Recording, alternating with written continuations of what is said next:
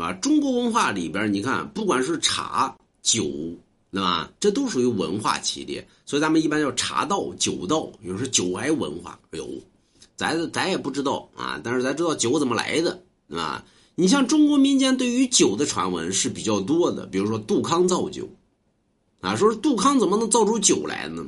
据说呢，这杜康呢，呃，这个连年战争，杜康呢属于什么呢？属于当地的这个粮食局局长，他为了不让就打不过人家，对吧？害怕呢老百姓受热受不饿，完了之后呢，他把这个粮食呢全部藏到深山之内，你藏着呢，怕别人找着，就把那树洞呢全部掏空了，把粮食呢搁到树洞里边。结果连年战争之后呢，这个连年又下雨，杜康呢说：“我去看看吧。”啊，看看这个，这个，这个，这个，这个粮食呢还好着没？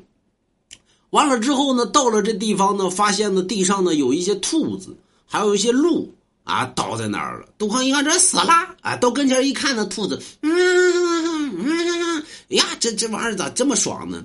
对吧？说怎么地了呢？跑旁边一看呢，这个顺着这树洞里边流出一些液体。杜康一看呢，是不是喝这玩意儿？喝这玩意儿真的那么舒服吗？就弄起来喝了一口，呀，太舒服了！再喝一口，呀，太香了！再喝一口，把杜康醉了。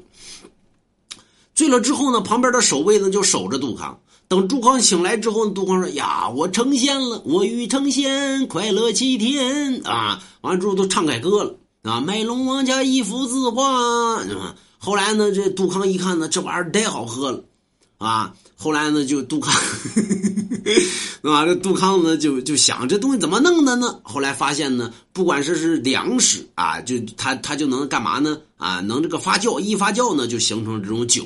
所以杜康呢开始呢，最后呢天下太平之后呢，杜康呢就开始造酒了，啊，成了酒的祖师爷。说真是这样的吗？其实这个酒的文化呢，追溯呢可以追溯到黄帝炎帝时期就有酒的文化了。而杜康呢，其实呢是把这酒文化呢又精华了。所以有了杜康造酒，刘伶之醉，对吧？呃，后来呢，咱们知道，咱们现在喝这酒呢，有人说古代就有啊，比如说那武松啊，八碗不十八碗不过岗，你把现在他妈让武松他妈喝个茅台，他妈十八碗能把武松他妈能喝死，对吧？那直接嘎嘣就得死那儿啊！过去呢，你像那三国呢，秦朝那喝酒来喝那大碗喝，这么大一个碗，咕嘟咕嘟咕嘟咕嘟，那那要要真真的就这么喝的话，他们早早他妈死了，酒精早中毒了。为什么呢？过去喝的是米酒，现在喝这叫蒸馏酒，这是宋之后才北宋还南宋之后才有的，对吧？以前没有这，以前喝那都是米酒，那酒精度跟那啤酒差不多，还不如那啤酒呢。那么，所以要把我要搁古代的话，我都是酒神，对吧？因为我有龙王家字画，就是所以他们是买龙王家一幅字画。